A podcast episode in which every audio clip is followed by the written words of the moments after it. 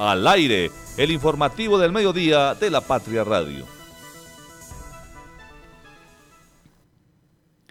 11 y 36 minutos y a esta hora saludamos a toda nuestra audiencia radial que se conectan aquí al informativo del mediodía de La Patria Radio. Hoy tenemos varios temas de actualidad aquí para todos ustedes en este martes 13 de febrero.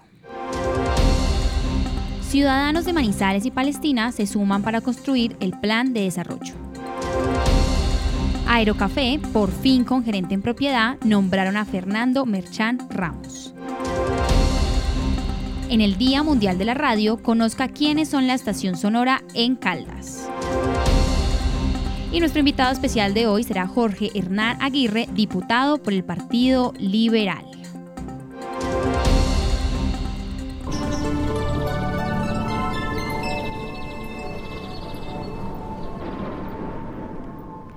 11 y 36 minutos y a esta hora le comentamos a toda nuestra audiencia radial que ya tenemos 22 grados de temperatura. Recuerden que vamos a llegar a los 23 grados y al parecer tendremos el resto de la tarde muy calurosa. Al parecer al mediodía estaremos sin presencia de nubes. Eh, quiere decir que tenemos que estar un poco más eh, prevenidos y protegernos mucho más de ese sol directo que nos va a llegar al mediodía. Y al parecer tendremos fuerte presencia del sol hasta incluso el resto de la tarde y eh, digamos que ya a las 4 de la tarde, al parecer el pronóstico es que vamos a estar con más nubosidad. Hoy tenemos entonces 22 grados de temperatura. Recuerden estar, por supuesto, muy pendientes de las recomendaciones, hidratarse, usar protección solar, eh, hidratarse se tenga o no se tenga sed, también estar ventilando los espacios de trabajo y educativos y, por supuesto, entonces estar muy atentos a estos cambios porque, como decíamos esta mañana, ya hay que tener entonces lista la sombrilla para protegerse del sol o de la lluvia. Estaremos entonces muy atentos, por supuesto, a todas estas eh, indicaciones y cambios en la temperatura a lo largo de este día caluroso que tenemos, según este reporte del clima, en Manizales. El tráfico a esta hora. 11 y 38 de la mañana empezaremos a revisar la avenida Kevin Ángel para las personas que empiezan a desplazarse por ella. Les comentamos que a partir de la glorieta de San Rafael se presentan cifres de Bella Suiza en ambos carriles, tráfico lento. No hay en estos momentos un reporte de tráfico detenido en esta zona y comienzo, por así decirlo, de la avenida Kevin Ángel. Sin embargo, ya siguiendo por la avenida Kevin Ángel, llegando al sector de Mall Plaza, les comentamos que en el carril, justo al frente de Mall Plaza, en el carril que se dirige al centro, tenemos dos cuadras de tráfico lento y una de tráfico completamente detenido. Este es el reporte actual, eh, digamos, como de trancones que presenta la avenida Kevin Ángel. Sin embargo, ya continuando por lo que sería la avenida Kevin Ángel, la entrada al Caribe, a Peralonso, a San Cayetano. Les comentamos que está completamente despejada la avenida Kevin eh, en ambos carriles. Sin embargo, a pesar de que hasta ahora también los cedros se encuentra despejada la obra para... Eh, irse en direcciones al centro de la ciudad o retornar de pronto a esos barrios como Peralonso, les comentamos que a pesar de que está libre en términos de movilidad, sí presentan a esta hora entonces la salida de Manizales Neira en ambos carriles, tanto en el ingreso como en la salida del municipio, eh, tráfico completamente detenido y otra cuadra de tráfico lento. Vamos a revisar un poco más también entonces esta vía que comunica con el municipio del área metropolitana y les comentamos que a esta hora, después de este acceso directo por los cedros desde el municipio de Neira, eh, ya eh, que se encuentra hasta ahora con trancones en dos cuadras y tráfico detenido, el resto de la vía Manizales Neira se encuentra completamente despejada, incluso en el puente Olivares, la del acceso y la salida de las personas de Alto Corinto y Puertas del Sol. Les comentamos que la vía está completamente en términos normales de movilidad a esta hora 11 y 38 de la mañana y que únicamente es el acceso a Manizales el que presenta esta dificultad y estos trancones. Sin embargo, siguiendo por la avenida también Kevin Ángel, les comentamos que cerca al sector de la Universidad Autónoma, toda la avenida Kevin Ángel se encuentra completamente despejada para llegar al centro histórico de la ciudad. Vamos a revisar también entonces la avenida Santander y les comentamos que por el sector también de las, por el sector también eh, de Milán y del Batallón, en ambos carriles eh, la avenida Santander se encuentra completamente despejada a esta hora y por el sector de la Camelia también se encuentra despejada la avenida Santander en ambos carriles. Sin embargo, ya llegando al centro comercial Cable Plaza, les informamos que en dirección al centro el trancón va desde exactamente el centro comercial Cable Plaza hasta la Universidad Católica de Manizales con tráfico lento, no trancones. Sin embargo, a partir de la Universidad Católica de Manizales en dirección al centro y pasando por el multicentro Estrella, hay cuatro cuadras de tráfico completamente detenido y a esta hora ya el reporte del tráfico dice que la avenida Santander es la más concurrida en términos eh, de vehículos a esta hora 11 y 40 de la mañana y asimismo después del multicentro estrella, una cuadra después del multicentro estrella, ya en dirección hacia el cable, les comentamos que también se repiten estas condiciones también del tránsito y es que hay dos calles completas de tráfico detenido y el resto en tráfico lento y al parecer esta es la zona más concurrida de la avenida Santander. Recordemos desde el sector de Cable Plaza, pasando por la Universidad Católica, hasta después, dos cuadras después, del multicentro Estrella. Más adelante, digamos que ya llegando a lo que sería la bajada a la Leonora, les comentamos que la vía se despeja en ambos carriles, sin embargo, al frente del hospital infantil ya se presentan trancones, incluso llegando justo antes de lo que sería el sector, eh, ya por ejemplo, del, la, del conjunto residencial La Estación. Estos trancones están presentando en ambos carriles, pero eh, hay como mayor flujo vehicular en los carriles que se dirigen hacia el centro histórico de la ciudad. También en el sector del Hotel Carretero les comentamos a las personas que a esta hora ya se encuentra completamente despejado, lo que quiere decir que eh, los trancones están llegando hasta el Hospital Infantil, incluso hasta el conjunto residencial La Estación en la Avenida Santander y que a esta hora, 11 y 42 de la mañana, esta es la avenida que más presenta congestión vehicular.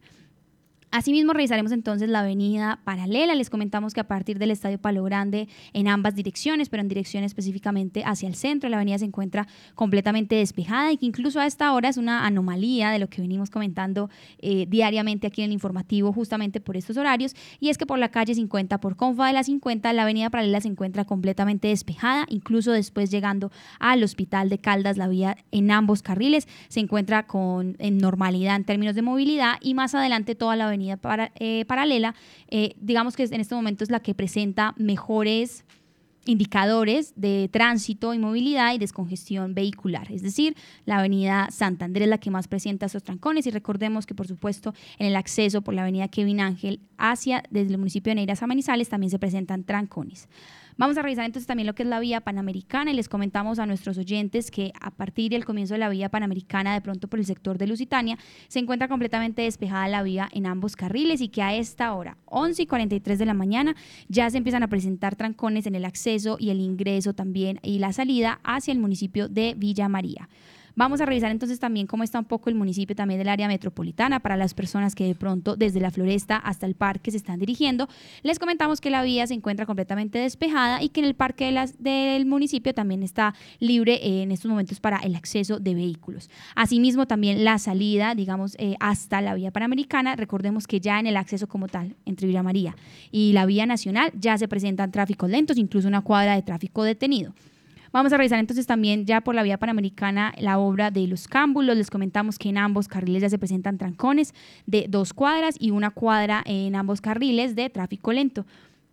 Después también del tema de los cámbulos y el terminal de transportes, también les comentamos que la vía panamericana también está empezando a presentar en dirección hacia la salida de Manizales dos cuadras de tráfico lento. Hasta ahora la vía panamericana al parecer es una también de las más concurridas, 11 y 44 de la mañana de este martes 13 de febrero. Sin embargo, también las personas que de pronto eh, se están dirigiendo hacia la avenida Alberto Mendoza para bajar a Expoferias o del sector del Bosque Popular para llegar al batallón, les comentamos que la vía está completamente despejada y que incluso eh, al frente del Bosque Popular y también por la Clínica de San Marcel, donde a diario estamos presentando tráfico lento y trancones a esta hora. Les comentamos que se encuentra despejada la ruta y la vía en ambos carriles. 11 y 44 de la mañana, este es el tráfico que presentamos hoy así para ustedes. Por supuesto, estaremos muy atentos a todos los cambios también. Eh, y todas las actualizaciones que nos vayan llegando de cómo ustedes también van tomando las vías alternas y las principales avenidas y vías de Manizales y que también comunican con Villa María y Neira. Esta es el,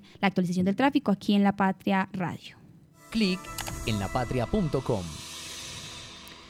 11 y 45 y hasta ahora entonces saludamos y le damos la bienvenida a nuestro periodista Santiago Zapata. Santiago, bienvenido a La Patria Radio. Cuéntenos porque hoy nos traen varias actualizaciones aquí en el informativo. Primero, Sofía, buenos días eh, también para mis compañeros, para todas las personas que se conectan a esta hora al informativo del Medio de la Patria Radio. Hoy, martes 13 de febrero, y un día especial aquí en la emisora, porque es el Día Internacional de la Radio. Estamos celebrando eh, este día eh, en homenaje a todas las emisoras y sobre todo pues aquí en la Patria Radio que estamos permanentemente informando a través de nuestros informativos y los diferentes programas en nuestra parrilla de programación.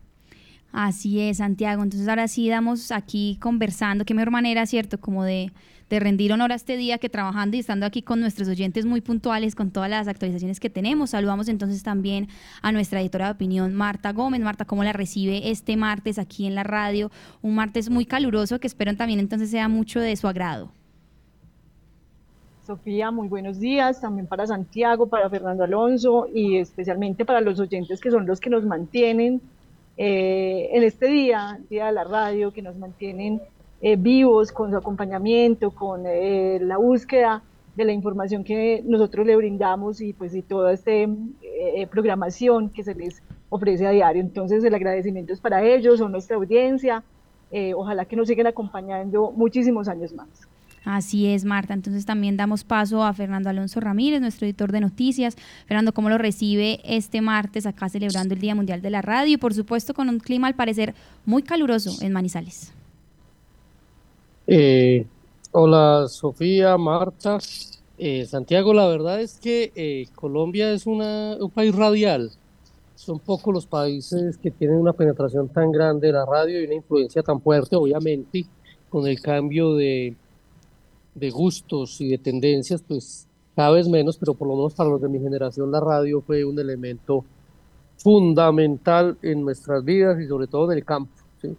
Ah, en las vacaciones cuando íbamos a aprender a coger café y a deshiervar, a la, en la tarde nos sentábamos a tomar ya como la comida, eso de las 5 de la tarde, escuchando Calimano, ¿yo? Bueno, Sobi, me dejaste pensando porque dijiste, está muy... Eh, la Santander como la más congestionada y así queremos que todo sea por la Santander. Todos queremos que por la Santander vaya el transporte público, los particulares, las bicicletas, si nos inventamos un tranvía. Eh, Germán Cardona propuso alguna vez las telecillas por la Avenida Santander. ¿Por qué todo tiene por la Santander? No, miremos otras posibilidades. La ciudad se extiende, se amplía y hay otras formas de comunicarse. Y en el plan de desarrollo, ahora que se habla tanto, pensemos en que se pueden buscar alternativas. Así es, Fernando. Y mire que la avenida paralela, por el contrario, que es paralela, estaba muchísimo más despejada y la Kevin Ángel también, que estaba presentando problemas eh, meses anteriores eh, con esta obra, pues también como de los cedros, ahora sí se encuentra más despejada.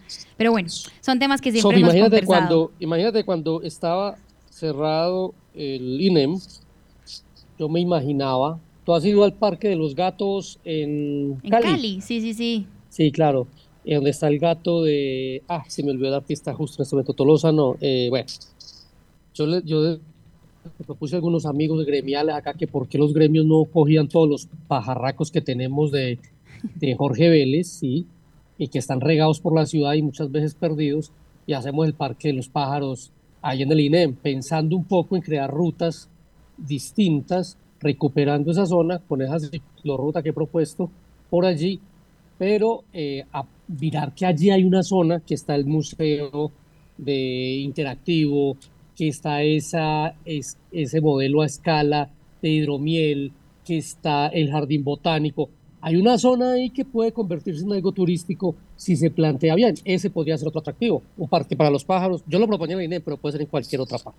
Sí, total. Ayer justamente yo estaba también pasando por el INEM y pensaba lo mismo como un segundo bosque popular, pero con como ya está esta edificación del colegio, pues esto puede ser un museo, un centro de estudios, algo de innovación, bueno, qué sé yo, pues algo que se pueda inventar. Acá estuve revisando rápidamente y, y sí, claro, en el, en el, el tema de los, de los gatos en Cali, no sé si es Hernando Tejada, nos sale aquí pero bueno, aquí el, artista que mencionas y bueno, aquí estaremos supuesto. El gato de Tejada, sí, y alrededor del gato de Tejada se construyó el Parque Los Gatos, que son obras de, es el mismo gato, pero dibujado por artistas de todo tipo, famosos, no tan famosos, tal, cada uno con su estilo y lo hace maravillosamente atractivo. Así es. Bueno, Santiago, cuéntenos qué noticias traemos para nuestra audiencia aquí en el clic de la patria.com.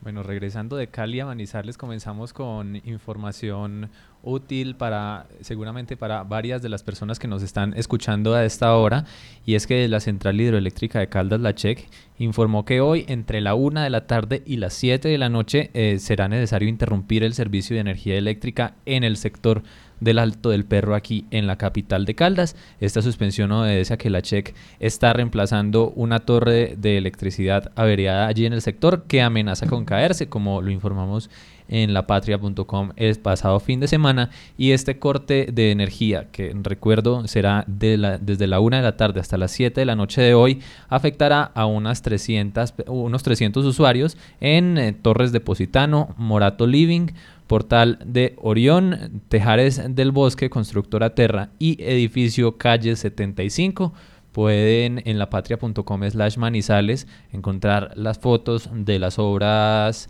de, reemplazo, de sustitución de esta torre de electricidad que adelanta la check y de nuevo pues recordar las, los sectores o las... Eh, eh, centros residenciales que se verán afectados esta tarde hasta las 7 de la noche por este corte de energía en Manizales. Así es, Santiago, esa es una información que nos estuvo llegando y qué bueno que tengamos aquí la actualización en lapatria.com. También la pueden revisar ahí, por supuesto, aquí en la radio, pero no cuéntenos porque tenemos más noticias de actualidad para nuestros oyentes. Sí, continuando con noticias locales, eh, pasamos ya ahora a un tema de de, la, nuestra sección de sucesos y es que vecinos del barrio Minitas llamaron esta mañana a organismos de socorro porque les pareció extraño que de una casa salió una persona ensangrentada y cerró la puerta con seguro. Le preguntaron qué pasaba y no respondió, entonces esto les pareció bastante extraño, por lo cual llamaron a la policía que debió acudir y entró forzadamente a la casa y se encontró con una persona lesionada. Por el momento está la información que nos proporciona la policía.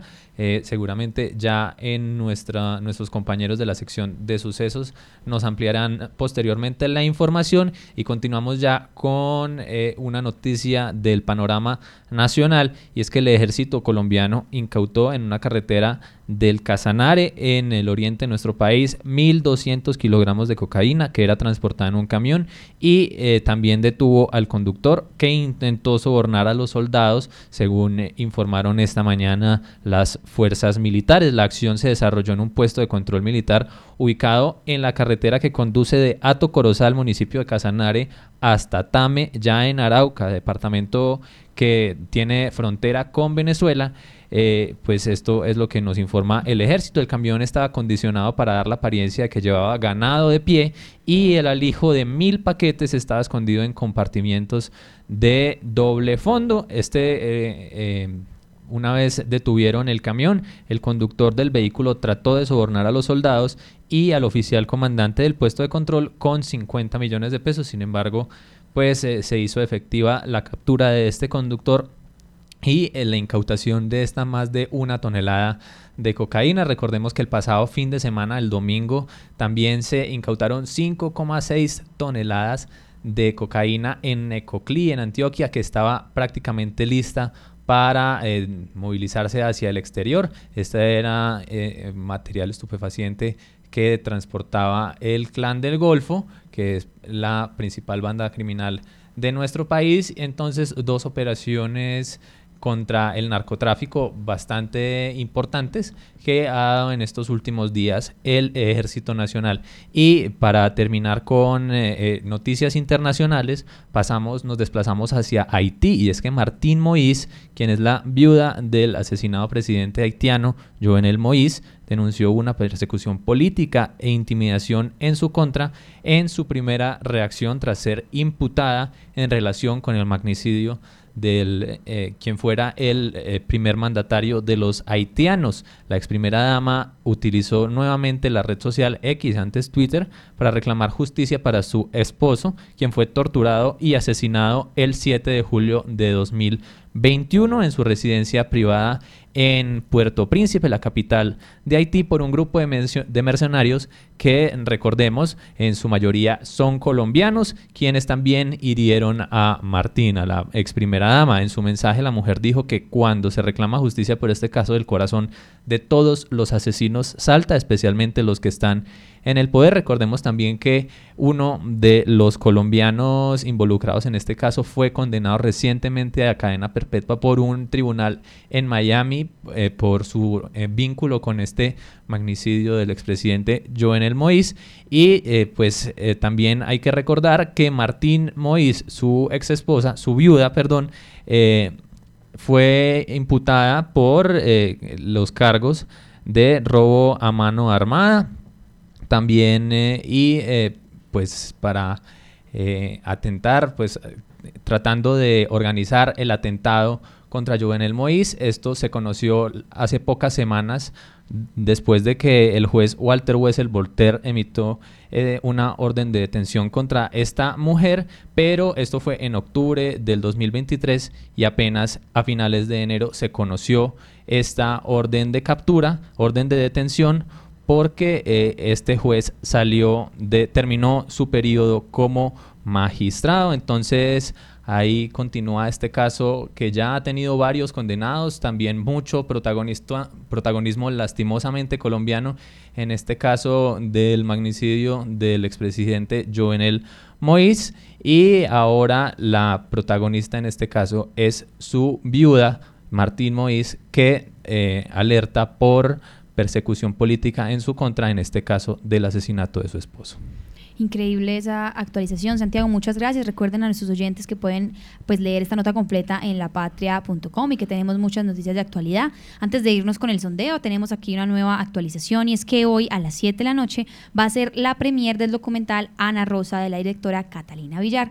Hoy se estrena en Cine Espiral, hoy se estrena por primera vez aquí en Manizales y nuestra periodista que, eh, de, que cubre esta sección de cultura, Laura Nado, pudo conversar con ella y ella nos envía pues una invitación a nuestros oyentes para que se animen hoy de pronto los que están buscando qué hacer en Manizales este martes, pues tenemos esta oferta cultural para ustedes de este estreno de la película en Cine Espiral que recuerden abrió eh, sus salas de cine y ya vamos a recordar entonces dónde pueden reservar y en qué lugar, la cual la dirección exacta de Cine Espiral. Por ahora escuchemos entonces a la directora Catalina Villar. Hola, yo soy Catalina Catalina Villar. Soy la directora del documental Ana Rosa, que cuenta la historia de mi abuela paterna que no conocí, a la que le hicieron una lobotomía. Una lobotomía es una operación que se hacía en el cerebro o por entre el para desconectar el lóbulo frontal del resto de estructuras para personas que estimaban locas o que estaban fuera de la norma. Pero en realidad es una película sobre la norma, sobre la locura, sobre la historia de la psiquiatría en Colombia y sobre todo lo que le han hecho o nos han hecho a las mujeres a través y con la psiquiatría también. Entonces los invito a que vayan esta noche en Manizales al Cine Espiral, donde habrá la premier en Manizales a las 7 de la noche. Muchas gracias. Muy bien, escuchamos ahí a la directora. Recuerden que Sin Espiral entonces cambió de locación y ahora está en el barrio La Camelia, básicamente detrás del el batallón en la carrera 23B, número 7099 La Camelia. Y que igual también pueden preguntar más por el, cómo llegar a esta ubicación, a esta nueva sede de Sin Espiral y también hacer las reservas para la película en el número de WhatsApp 317 575 1279. 317-575-1279. Hoy tenemos en Manizales el estreno de este documental Ana Rosa para aquellos que de pronto estén buscando también qué hacer en Manizales hoy. Ahora sí, Santiago, terminamos nuestras actualizaciones, pero tenemos entonces sondeo. Si le preguntamos a nuestra audiencia en apatria.com, ¿ha usado el servicio de bicicletas públicas de Manizales? Te pregunto a ti, Sofía, si tú has usado este servicio de bicis que últimamente también hemos preguntado si debe reestructurarse, mantenerse o eliminarse aquí en Manizales. Sí, la verdad es que yo nunca le he utilizado. Yo en algún momento sí me transporté en bicicleta, sobre todo en los comienzos de mi universidad, pero lo que hacía era porque no llegaban bicicletas hasta allá ni hasta mi casa, eh, me tocó fue comprar bicicleta. Entonces, claro, como las estaciones estaban únicamente en ciertos puntos, pues no iba a caminar además todas esas cuadras para regresarme con el tiempo y a veces no estaban esos horarios. Nunca la he usado, siempre he querido, pero yo cada vez veo como más desmejoradas las bicis, entonces como que no, he, no me he animado a hacerlo, pero bueno, faltará ver si esto mejora, ojalá que sí y no la quiten y entonces estrenar las nuevas. Yo ojalá espero lleguen ya eh, eléctricas para estas faldas. Sí, pues esta ciudad tan llena de pendientes, el 91% de las personas que responden este sondeo en apatria.com nos dicen que no, tal vez por las mismas eh, razones que expone Sofía, tal vez porque no, o no les interesa o no necesitan utilizar eh, la bicicleta como medio de transporte aquí en la ciudad, también eh, por esta razón de que está muy centralizada, a propósito de lo que decía ahora unos minutos antes Fernando sobre la concentración de todo sobre la Avenida Santander y el casi el 9% de las personas nos dice que sí, es un porcentaje muy mínimo. Recordemos que hace poco en el sondeo en la patria.com habíamos preguntado a nuestra audiencia qué consideraban que debería hacerse sobre este sistema de bicis públicas. La mayoría decía que debía reestructurarse, otros tantos decían que debía quitarse, debía desmontarse este servicio. Pero pues aquí eh, sigue, eh, digamos, por lo menos las estaciones ahí, no está funcionando del todo bien. Eh, pues un llamado también para la alcaldía a que le ponga las pilas a este sistema de movilidad alternativa aparte del servicio de transporte público y del servicio particular.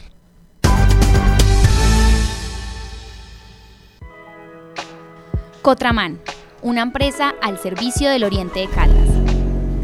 Viaje siempre con nosotros a Manzanares, Samaná, Bolivia, Pensilvania, Marquetalia, Marulanda y La Dorada. Informes al 312-260-0698. Recoge del piso lo que tu perro hizo. Emas Vigilado Superservicios. ¿Sabes qué sucede con el deporte, la economía, la política, el entretenimiento de Manizales, Caldas y el país? Suscríbete a La Patria Impresa tres meses por solo 92 mil pesos o a La Patria Digital por un año por solo 89 mil pesos. Y entérate de todo lo que pasa dentro y fuera de tu ciudad con La Patria, el periódico de casa. Informes 893-2880. Cotraman una empresa al servicio del Oriente de Caldas. Viaje siempre con nosotros a Manzanares, Samaná, Bolivia, Pensilvania, Marquetalia, Marulanda y La Dorada. Informes al 312-260-0698. Con la plata de tu factura, hacemos mucho más que recoger basura. Hemos Veolia. Vigilado Superservicios. ¿Sabes qué sucede con el deporte, la economía, la política, el entretenimiento de Manizales, Caldas y el país? Suscríbete a La Patria Impresa tres meses por solo 92 mil pesos o a La Patria Digital por un año por solo 89 mil pesos. Y entérate de todo lo que pasa dentro y fuera de tu ciudad con La Patria, el periódico de casa. Informes 893-2880. El informativo del mediodía. La voz del día. 12 y 3 minutos y a esta hora nos encontramos entonces con el diputado Jorge Hernán Aguirre del Partido Liberal. Jorge Hernán, bienvenido aquí al periódico La Patria y por supuesto al informativo del mediodía de La Patria Radio. Bueno, a su señoría, a todos los que hacen posible esta transmisión, a quienes nos invitan y obviamente a toda eh, esta casa que llega a muchos lugares del departamento y del país eh, mucha gratitud, mucha gratitud por este espacio y un saludo especial. Jorge Hernán, yo quería la primera pregunta y es porque usted ya lleva eh, cuatro periodos como diputado, es decir, usted ya conoce lo que, cómo funciona la asamblea, lo que hay que hacer.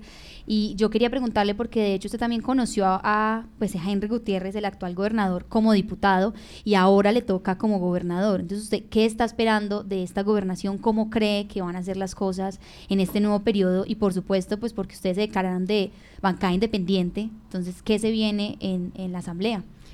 Bueno, aprovecho para extenderle un saludo a todos y a todas las personas que nos escuchan. Eh, Henry, el médico, que es inclusive médico de mi familia, eh, es una persona como profesional de la salud que yo pues no tengo ninguna queja, por el contrario, gratitud con él.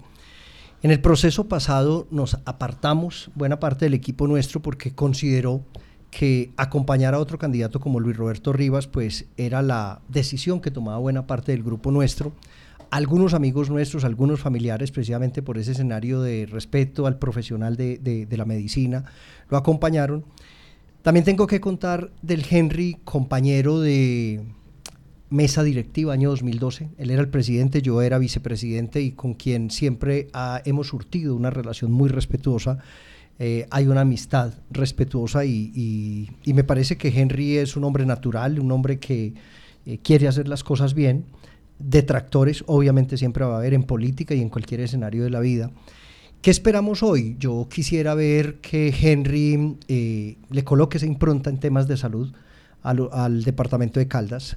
Yo creo que está sobrediagnosticado, no solo en los hospitales que son del resorte, del orden departamental, aquellos que inclusive pocos días van a tener que tomar decisión con la elección de ojalá unos buenos eh, directores eh, personas que ojalá entiendan la dinámica de lo que hoy no solo transita en el Congreso de la República frente a la propuesta del gobierno nacional y específicamente de Gustavo Petro, sino a la realidad que viene después de la ley 100. Henry como médico yo creo que tendrá que colocar su impronta no solo en infraestructura hospitalaria, en dotación de esa infraestructura, sino también en esa parte humana, en esa parte de la prestación del servicio, que es una de las, de las líneas que tienen muchas quejas de manera permanente. Me parece que él va a impactar en temas de medio ambiente. Eh, este clima tan agradable, pero también tan sofocante, a veces nos invita a reflexionar sobre nuestro ecosistema, y Henry ha hablado de ello. Pero también eh, cuando uno se ubica en La Dorada y quiere subir a Norcasia a ver lo espectacular que es el turismo allá, pero el solo transitar esa vía a uno le manda el mensaje que muchas de esas vías así están en el norte, en el oriente, en el occidente, en la zona centro-sur, simplemente para colocarlo como ejemplo. Yo veo esas tres líneas en Henry Gutiérrez, sin decir que no va a impactar en temas de cultura, deporte, cualquiera de las otras tantas que hay, pero ahí veo a Henry, al menos en estos 20 municipios que se han avanzado, le quedan 9, este fin de semana termina ya en la Merced, y nosotros como bancada del Partido Liberal nos declaramos independientes precisamente porque el Partido Liberal no le dio aval a ninguno de los candidatos a la gobernación y eso nos da la tranquilidad de asumir posturas no para perseguir a nadie y ese es el caso mío yo no yo no no, no subjetivizo las posiciones políticas pero tampoco pues para llegar a ser eh, cómplices con nuestro silencio de cosas que de pronto haya que advertir. Esa, esa posición del partido nos va a dar la posibilidad de acompañar aquellas iniciativas que Henry y su equipo eh, quiera presentar bien para el departamento, pero todas aquellas donde veamos dificultades, no nos va a temblar el micrófono para poner eso en conocimiento, no solo de los medios de comunicación, de las redes sociales, sino de los órganos de control.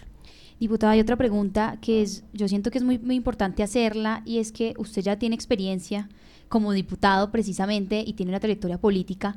Usted siempre ha militado en el Partido Liberal y digamos que este ha sido un tema, eh, es innegable que el Partido Liberal, liberal pues hay, hay, veces aquí hay personas que se nombra simplemente solo con nombrar el Partido Liberal lo asocian con las marionetas. Es algo que ya viene, es una mancha que existe, eh, que tapa y cubre el Partido Liberal. Usted pertenece a este partido, entonces ustedes, ¿cómo van a hacer para recuperar la confianza de las personas, para, por supuesto, poder mostrar más transparencia entonces en los procesos, pues porque el Partido Liberal sigue, hay personas, ustedes están, pero ¿cómo hacer que entonces se deje de ver esta mancha de las marionetas siempre que se nombra el Partido Liberal y, por supuesto, a la no repetición de esto? Son eh, realidades que nosotros no podemos negar. Y yo soy de los diputados, hasta hace 20 días fui el presidente encargado del Partido Liberal y en un proceso de renovación eh, de tratar de que entren otras eh, energías a, dirigir el partido. En los pocos meses que, se acercan ya vendrán elecciones internas del partido y esa es una de las oportunidades que tenemos precisamente que aquellos equívocos, aquellos errores que se cometen en todos los sectores, empresas públicas, empresas privadas, en todos los sectores, eh, unas con mayor o menor eh, mm, posibilidad de que se evidencien y yo tengo que aceptar hoy como liberal que soy, como militante del partido, como eh, persona que ocupa una curul a nombre de los ciudadanos liberales y no liberales, eh, porque por nosotros también hay muchas personas que votan sin militancia liberal. Pero la verdad es que esa es una oportunidad ahora para hacer un proceso de renovación y de relevo. Yo de una manera seria, responsable, después de haber estado varios periodos como presidente encargado, creo que ya era el momento y por eso entregué eh, mi condición de presidente encargado o de vicepresidente del partido. Hay otra forma de hacerlo y es el comportamiento individual. Hace cuatro años nosotros obtuvimos 92 mil votos, ahora acabamos de obtener 58 mil votos en medio de esas dificultades. El Partido Liberal es un partido de casi 180 años de historia, es un partido donde, si lo revisamos en el Congreso, la bancada en Cámara, la mayoritaria es la del Partido Liberal. Es un partido que ocupa espacios en cada rincón del país Caldas no es ajeno a ello. Si uno le retira a ciertos partidos las alianzas que hicieron para eh, oxigenar el debate electoral, especialmente en asamblea, uno podría decir que el Partido Liberal y el Partido Conservador son los grandes electores en el departamento de Caldas. En ese orden de ideas, nosotros hoy contamos con más de 50 concejales en todo el departamento, tres diputados. eh, de esos tres diputados hay dos que estamos dentro de los primeros cinco con mayoría electoral. No podemos desconocer las realidades, pero la mejor manera de nosotros enfrentar preguntas como las que me hace es que a diario tratemos de tener contacto con la comunidad, de que evitemos eh, aquellos hierros en que algunos compañeros de pronto, pues infortunadamente han, han estado. Y yo creo que este es un partido que está por encima de unos errores individuales que serán los órganos de control. Yo como ciudadano hago mi ejercicio de control político administrativo, pero los otros órganos judiciales, disciplinarios o fiscales, pues ellos tienen un campo de acción constitucional y legal y serán ellos los que se tendrán que pronunciar sobre estos casos específicos. Diputado, hasta ahora también lo escucha nuestro editor de noticias, Fernando Alonso Ramírez. Fernando, adelante aquí con Jorge Hernán Aguirre. Ilustre señor diputado, bienvenido por aquí. Fernando, me alegra saludarlo. Pues lo mismo, señor. Oiga, yo le quiero preguntar una cosa a raíz de la noticia que conocimos ayer del nombramiento del nuevo gerente de Aerocafé. Se la voy a plantear así. Tenemos que se nombró en, en la empresa departamental para la salud una comunicadora social sin ningún conocimiento administrativo, más allá de haber manejado una oficina de prensa. Tenemos en la licorera de Caldas un abogado sin experiencia en asuntos comerciales, ¿sí? En un momento clave de la industria licorera, banco del departamento. Y pues ayer conocimos el nombramiento de un abogado pues muy estudiado, pero sin ninguna experiencia en obra pública para manejar semejante berenjenal que es Aerocafé. ¿Eso qué nos dice, diputado?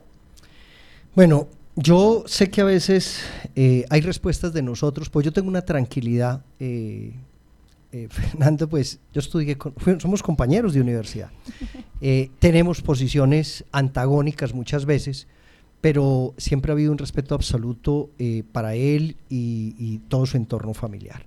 Y eso me permite también dar, eh, como persona que no avalamos ninguno de los dos candidatos a la gobernación que tuvieron el mayor favor electoral, y hablo de Luis Roberto Rivas y de Henry, el Partido Liberal quedó en libertad de acompañar a cualquiera de ellos. En mi caso, buena parte de nuestro equipo acompañó a Luis Roberto sin decir que no hubo otros que tomaron la decisión de acompañar a Henry. Hoy hay situaciones que nos permiten decir cosas como las siguientes. A Henry Gutiérrez lo acompañó la estructura del doctor Mauricio Liscano, lo acompañó el partido de la U, lo acompañó el Partido Verde, lo acompañó el exalcalde con su equipo de Manizales, hablo de eh, donde está hoy el doctor Santiago Osorio y Carlos Mario, y al ganar, eso tiene una lógica en la política, y es que se gobierna con los que se gana. Hoy muchos de los que estuvieron en la alcaldía de Manizales o que tienen cercanía con quienes estuvieron con Carlos Mario, pues obviamente hacen parte de esa transición y van a estar en la gobernación de Caldas. Yo voy a actuar dentro de mi marco constitucional, legal y reglamentario. Es primero presumir de buena fe que Henry quiere hacer las cosas bien, que Henry quiere dar oportunidades a cumplir los compromisos políticos, pero seremos nosotros desde la Asamblea, será la sociedad, serán los órganos de control, serán los medios de comunicación los que entremos a revisar en medio de esas hojas de vida que tienen toda esa presunción de buena fe, qué resultado político-administrativo van a dar, no solo político, porque se les está dando una oportunidad política a los partidos que acompañaron a Henry, pero la parte administrativa es la que vamos a empezar a ver. O sea, nosotros hoy precisamente se le dijo por este diputado, lo acabo de conocer al gerente de Aerocafé, que yo esperaba que la doctora María Isabel Gaviria lo más pronto posible lo esté invitando a la asamblea y en el atril nos diga cuál es la ruta que él plantea en un gobierno que a nivel nacional no tenemos eh, certeza de si le va a apostar o no al tema de Aerocafé. Conclusión, yo quiero presumir la buena fe, pero la verdad es que si hay unos asuntos que nos están llamando la atención frente a las personas que están llegando y yo no me quiero salir de ese marco de la buena fe, pero obviamente en el atril les vamos a preguntar qué van a hacer, dónde lo van a hacer, cuándo lo van a hacer, cómo lo van a hacer, con quién lo van a hacer y más adelante les preguntaremos cuál es el resultado de esas preguntas que les hicimos. Diputado, a esta hora también lo escucha eh, y le voy a hacer una pregunta nuestra editora de opinión, Marta Gómez. Marta, aquí estamos escuchándola. Diputado, eh, también unas buenas tardes, bienvenido a este espacio y yo quiero hacerle dos preguntas en una. Primero que todo, la pasada campaña no fue fácil para ustedes, ya se lo preguntaba Sofía por el tema de las marionetas, el cómo los impactó a ustedes en las urnas de alguna manera, toda esta mm, investigación por corrupción que toca a personas del Partido Liberal. Pero quiero preguntarle por su decisión, usted venía como vicepresidente del Partido Liberal en el departamento de Caldas. Eh, también estuvo casi que presidiendo la organización en los últimos meses del año pasado. Eh, pero como usted da un paso al costado, eh, dando, dejando ahí como de plano que podría iniciar labores políticas, o no sé, si en otra colectividad, o cuál fue esa decisión suya que los llevara a imaginarse de continuar como vicepresidente del Partido Liberal. Y de otro lado, sí es que hay una fuerte división en la segunda pregunta, si hay una fuerte división del Partido Liberal en Caldas, toda vez que muchas personas también han dado un paso a un costado de continuar militando en el partido por considerar que, o no compartir más bien la forma como se está manejando em, la colectividad a través del representante de la Cámara y exalcalde José Octavio Cartón. Bueno, Marta, para usted, la familia y obviamente todas las personas que la siguen, un saludo eh, especial y respetuoso. Eh, varias situaciones. Sobre mi retiro de la directiva del partido, eh, yo toda mi vida he militado en el Partido Liberal. entiendo las dificultades, entiendo las afugias que se encuentran a veces lo digo en esas conversaciones. Hoy me preguntó una persona en un municipio, en ese acompañamiento de plan de desarrollo, ¿usted por qué se fue del Partido Liberal? Y no, yo no me voy a ir, no me he ido del Partido Liberal. Eh, alguna vez que pegaba, jocosamente lo digo, afiches con engrudo en mi época de joven, que no existían las juventudes, eran unas condiciones muy diferentes. Uno de los sueños, cuando veía uno eh, a los senadores presidiendo el partido era qué bueno no solo estudiar, hacer mi carrera, hacer algunas especializaciones, qué bueno poder ocupar algunos cargos, pero qué bueno ser el presidente de esa colectividad. Yo tengo solo palabras de gratitud con este municipio, con el departamento y con la militancia liberal porque me permitieron escalar y he estado en todos los cargos a nivel de Manizales y a nivel de departamento. Las veedurías, ser secretario, ser presidente del directorio de Manizales y llegué a ser presidente del Partido Liberal en Caldas. Yo creo que tenemos un informe muy positivo para entregar en medio de las dificultades. Pero yo salí elegido para dos años y llevo casi tres procesos de reelección y yo creo que ya ese, eh, esa no es la, la, la, la, posición de un liberal. Yo creo que aquí nosotros debemos darle chance, oportunidad a otros actores.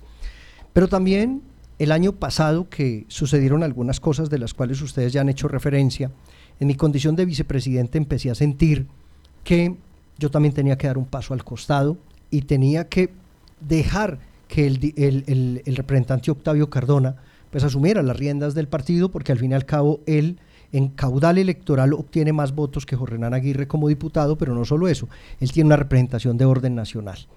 Eh, fue respetuoso conmigo y decidimos que nos íbamos a quedar el año pasado mientras se surtía el debate electoral.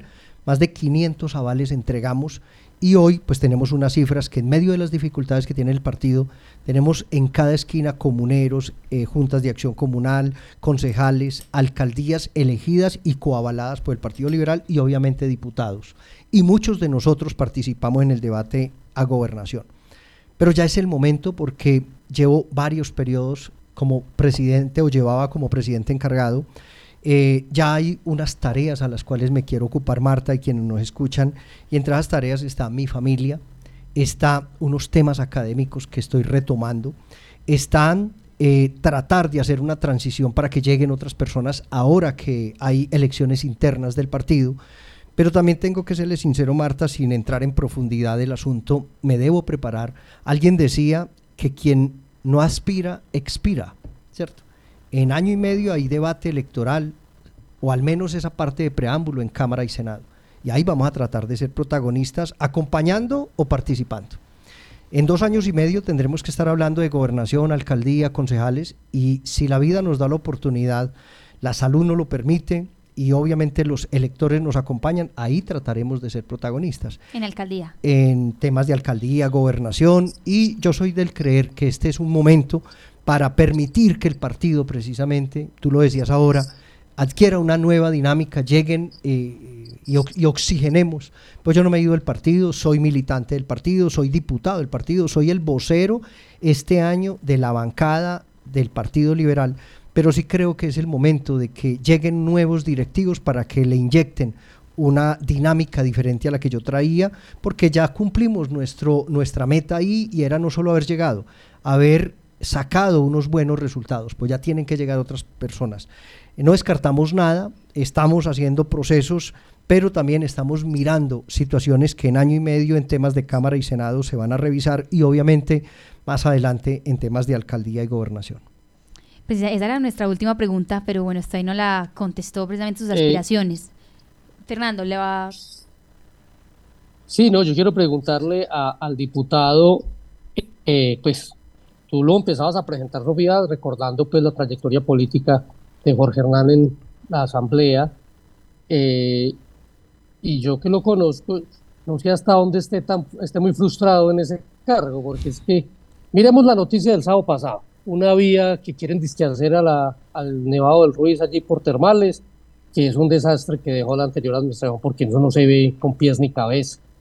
Seguimos esperando es la, la supuesta licitación, tres puertas, Santágueda, uh -huh. nada no hablemos de centrales de sacrificio, no hablemos del plan de vivienda, no hablemos de eso. Eh, y sabemos de algunos debates que eh, dio Jorge Hernán en su momento, en esta y en otras administraciones. ¿No es muy frustrante que nada de lo que se hable en la Asamblea trascienda para algo? Esa sigue siendo una institución muy inane para la democracia. Fernando, la verdad es que tengo que aceptarlo, sí se sienten momentos de frustración. Eh, yo tengo inmenso respeto por el electorado. Eh, he tomado inclusive decisiones personales precisamente por el respeto a ese electorado.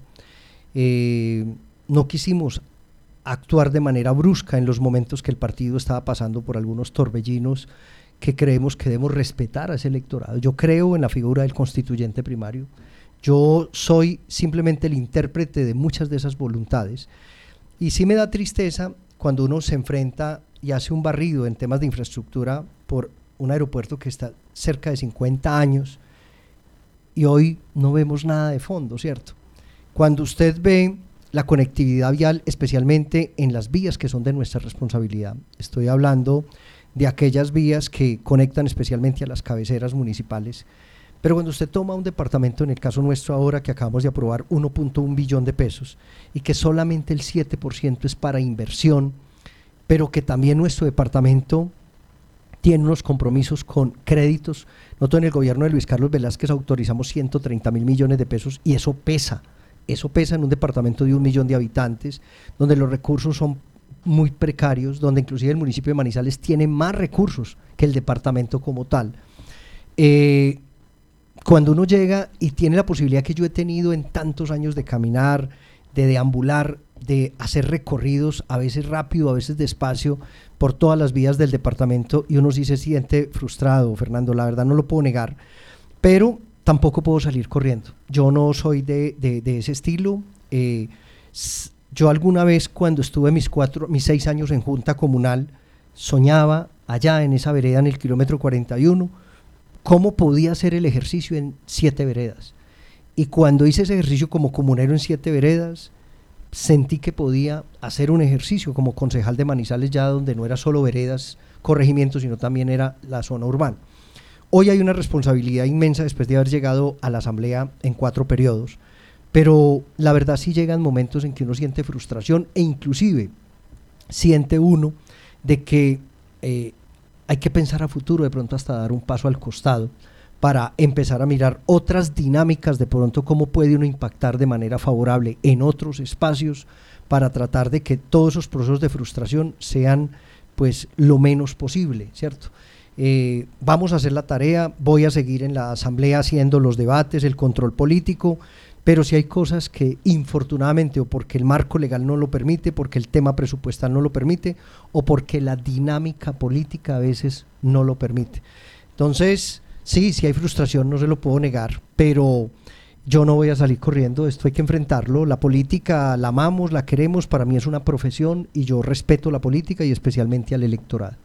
Eh, diputado, creo que ya se nos fue el tiempo aquí en radio. Muchas gracias por querer venir a conversar aquí con nosotros. No sé si quede faltándole algo por decir aquí a nuestra audiencia muy pendiente y por supuesto micrófonos abiertos siempre para hablar sobre todo de los temas duros también, de los temas fáciles, aquí sobre todo en este trabajo en la Asamblea. No, yo aprovecho no solo para Marta, para Fernando, para ustedes aquí agradecerles. Eh, yo de esta casa la patria, independientemente si fue la que alguna vez empecé a conocer, ¿cierto? O sea, la física, la de papel, la que nos llegaba, la que manipulábamos, a toda la transición que ha habido hoy como empresa generadora de empleo, como generadora de información, que nos llega a Rincón. Yo no tengo sino voces de respeto e inclusive de gratitud que permiten que lo que nosotros hacemos eh, llegue a los diferentes espacios de la sociedad. Tampoco me incomoda cuando son preguntas que son... Eh, que nosotros las debemos responder, que yo soy servidor público, soy funcionario público y todo lo que tiene que ver con nuestras actuaciones hay que explicarlas, inclusive aquellas que hasta ni son del resorte directo nuestro, pero cada vez que me han preguntado cuando yo era presidente del partido por cualquiera de los temas sensibles del partido, siempre he puesto la cara y siempre la voy a poner y si en algún momento me equivoco, ofreceré las excusas que correspondan. Muchas gracias. Muchas gracias, 12 y 26. Y hasta ahora también le agradecemos, por supuesto, a toda nuestra audiencia radial que estuvo conectados aquí con nosotros en el informativo del mediodía. Recuerden que toda la información la podemos ampliar en lapatria.com y que, por supuesto, mañana muy puntuales a las 7 de la mañana tenemos nuevas actualizaciones, más noticias para ustedes y, por supuesto, gracias a las personas que se conectaron a través de nuestras redes sociales, pero también de 1540M Radio Cóndor. Mañana nos vemos aquí en el informativo la Patria Radio.